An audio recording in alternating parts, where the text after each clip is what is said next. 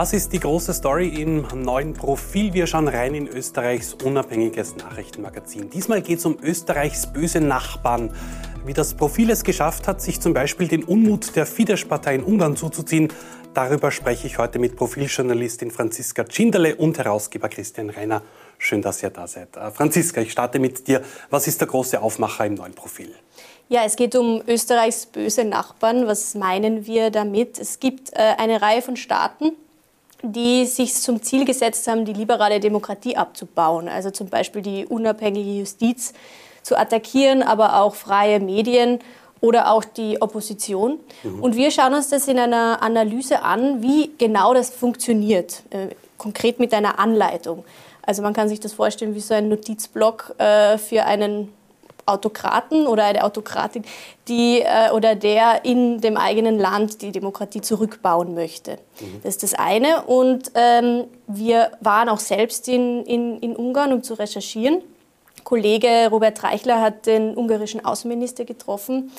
Äh, und mit meiner Kollegin Siobhan Geetz äh, war ich in Ungarn, um der Frage nachzugehen, was Menschen denken, wenn sie das Staatsfernsehen sehen. Und mhm. wenn wir uns zurückerinnern, vor ungefähr eineinhalb Monaten wurde Profil und konkret auch meine Person äh, im ungarischen Staatsfernsehen sehr massiv angegriffen weil wir der Fidesz drei Fragen geschickt haben. Und das hat die offenbar so mokiert, dass genau. sie euch öffentlich wirklich diffamiert haben, oder?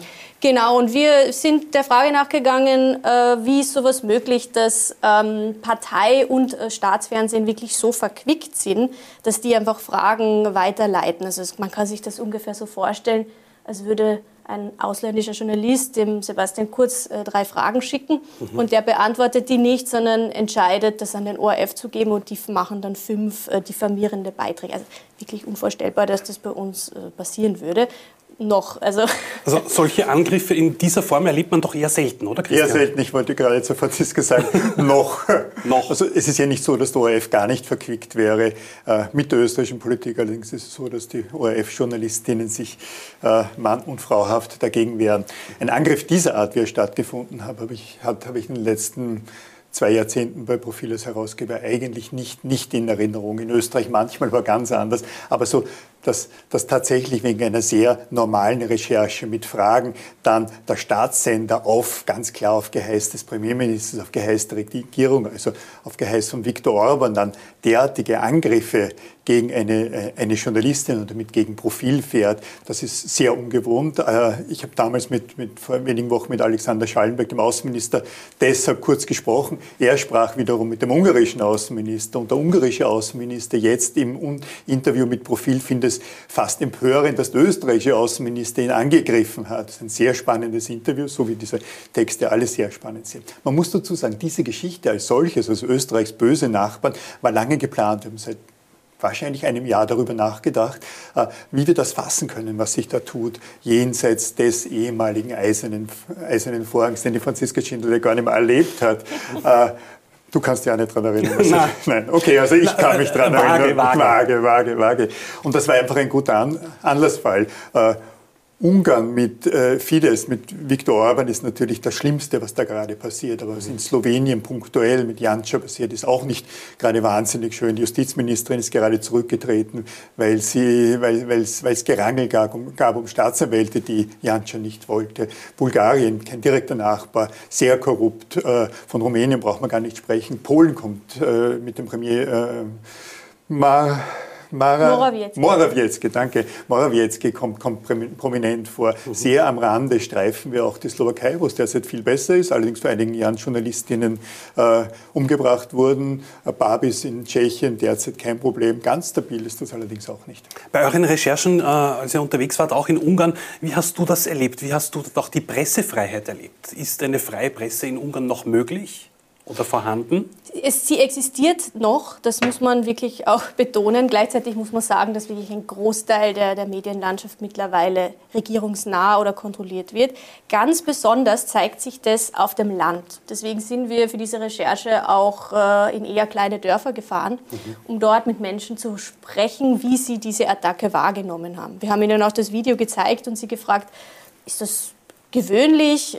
Seht ihr sowas öfters? Was denkt ihr jetzt über das? Wir haben ganz unterschiedliche Menschen getroffen. der Großteil hat äh, gesagt, wir wissen genau, äh, was da passiert. Wir wissen, äh, dass das auch einer politischen Message Control dient. Wir mhm. wissen jetzt, dass ihr ähm, euch jetzt nicht verschworen habt in irgendeiner Weise gegen uns.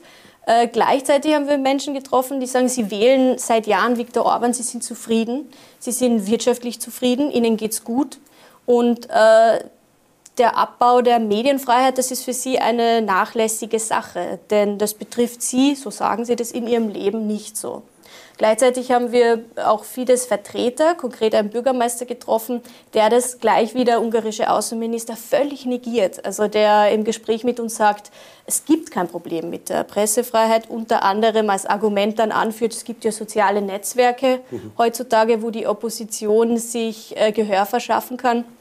Die Opposition wiederum sagt, äh, es ist unglaublich schwer für ihre Kandidaten überhaupt irgendwo ein Interview zu bekommen. Also das ist schon sehr ähm, auffällig, dass die offizielle Seite von Fidesz es wirklich negiert, dass das passiert und zum Gegenangriff immer übergeht. So wie wir das auch vom Außenminister gesehen haben, der dann auf Facebook geschrieben hat, ich würde Fake News gegen Ungarn verbreiten und weiß nicht, tausende Likes hatte dafür. Man kann es vielleicht auch an den österreichischen Investitionen in Ungarn sehen. Es gab ja österreichische äh, Medienunternehmen, die in Ungarn, auch in Rumänien investiert waren, vor allem Eugen Russ mit, mit, mit seinen Vorarlberger Nachrichten bzw. Russ Media musste sich zurückziehen. Also man konnte dort nicht mehr wirklich arbeiten. Insgesamt gibt es nur zwei Länder, die so stark betroffen sind von dem, was wir da beschreiben, von bösen Nachbarn. Das ist einerseits äh, Deutschland, nur anders durch die Wiedervereinigung. Die haben einen Teil Teil des Problems sozusagen durch die Wiedervereinigung, durch Umarmung ins eigene Land rein, reinbekommen. Aber Österreich durch die, durch die geografische Lage ist natürlich ganz besonders stark betroffen. Rundherum ehemalige Sowjettrabanten, äh, von Tschechien angefangen bis eben bis, bis, bis nach Slowenien. Und äh, alle Westeuropa haben ein wenig überschätzt, was da 1989 eigentlich passiert ist. Wir hatten alle gedacht, die Integration der ehemaligen äh, Ost zentral- und osteuropäischen Staaten würde wesentlich schneller gehen. Aber die, die ökonomische äh, Integration hat ja sehr gut funktioniert. Dass allerdings die mentale, äh, die mentale Integration nicht so schnell gehen würde, haben wir übersehen. Und das äußert sich gerade bei, bei, bei Dingen wie Medienfreiheit, wie unabhängige Justiz, ja, wie Demokratie insgesamt. Das kann in Polen sein, äh, im katholischen Polen, das kann aber auch in Ungarn sein, das ein vom Weltbild her natürlich anders ist, oder in Slowenien, das wirtschaftlich besonders stark ist, aber dennoch nicht unbedingt sehr stabil. Wie, wie, sieht denn jetzt genau die Anleitung außer des Abbaus einer liberalen Demokratie? Ja, kann man sich gleich einen Zettel schreiben. Also äh, für Polen ist, glaube ich, ganz wichtig der Punkt Abbau und Einflussnahme auf die Justiz. Es gibt kein Land in der EU, und auch, äh, auch in Europa oder in der EU, so würde ich jetzt mal sagen, wo das so weit fortgeschritten ist. Zwei Beispiele. Der Justizminister in Polen ist gleichzeitig der Generalstaatsanwalt. Da kann man sich vorstellen, äh, wenn äh, jetzt wie hierzulande ein, ein Ermittlungsverfahren losgeht gegen einen hohen Funktionär oder Politiker, äh, dass der wahrscheinlich interveniert wird. Ich habe das auch an Experten gefragt, den polnischen Ombudsmann, so die wichtigste Stimme für Menschenrechte in, in, in Polen und auch Abbau der Justiz und habe ihn gefragt, wäre so ein Ermittlungsverfahren wie jetzt kurz möglich in Ihrem Land? Und seine Antwort war so abrupt und schnell, dass der gar nicht schnell äh, überlegt hat, nein. Äh, und auch das äh, Verfassungsgericht in Polen ist mittlerweile stark politisiert und äh, dient, Zitat, auch als Handlanger für politische Ziele. Also Nirgendwo ist die, die, der Abbau der, der, der, Justiz so weit fortgeschritten. In Ungarn wiederum, die sind Spitzenreiter darin, die Medien unter ihre Kontrolle zu bringen. Also das wäre der zweite Punkt. Mhm. Äh, kauf dich ein bei, bei, bei nicht nur öffentlich-rechtlichen Medien, sondern zunehmend auch privaten Medien. Entweder durch äh, loyale Oligarchen, Unternehmer oder, so wie das in Polen passiert, wirklich durch Staatsunternehmen. Dort kauft sich Staat, der staatliche Ölkonzern dort ein.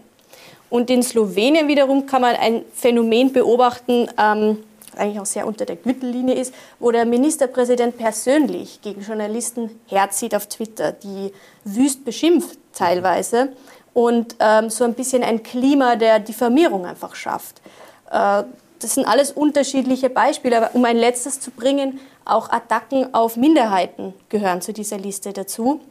Da haben wir uns angeschaut, die LGBT-Free Zones in Polen. Es gibt mhm. mittlerweile mehrere Gemeinden in Polen, die so eine Charter unterschrieben haben, dass sie äh, Homosexuelle in ihrer Gemeinde nicht möchten oder dass die schön brav zu Hause bleiben sollen und sich auf keinen Fall öffentlich zeigen sollen. Das gehört natürlich auch zu so einer Liste dazu.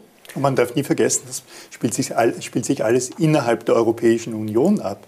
Also all diese Staaten sind gleichberechtigte Mitglieder in der Europäischen Union. Es gilt in der Europäischen Union meistens ein Einstimmigkeitsprinzip. Das heißt, diese Staaten können alles zu Fall bringen, was andere Länder wie, wie, wie Deutschland, wie Frankreich, wie Spanien oder wie Österreich vorschlagen oder wollen. Also das ist jetzt nicht Ausland, sondern im Rahmen der Europäischen Union ist das äh, ein Teil des Inlands, zu dem Österreich gehört. Warum hat da die EU so wenig Handhabe, da ein bisschen genauer hinzusehen oder vielleicht auch etwas zu unternehmen?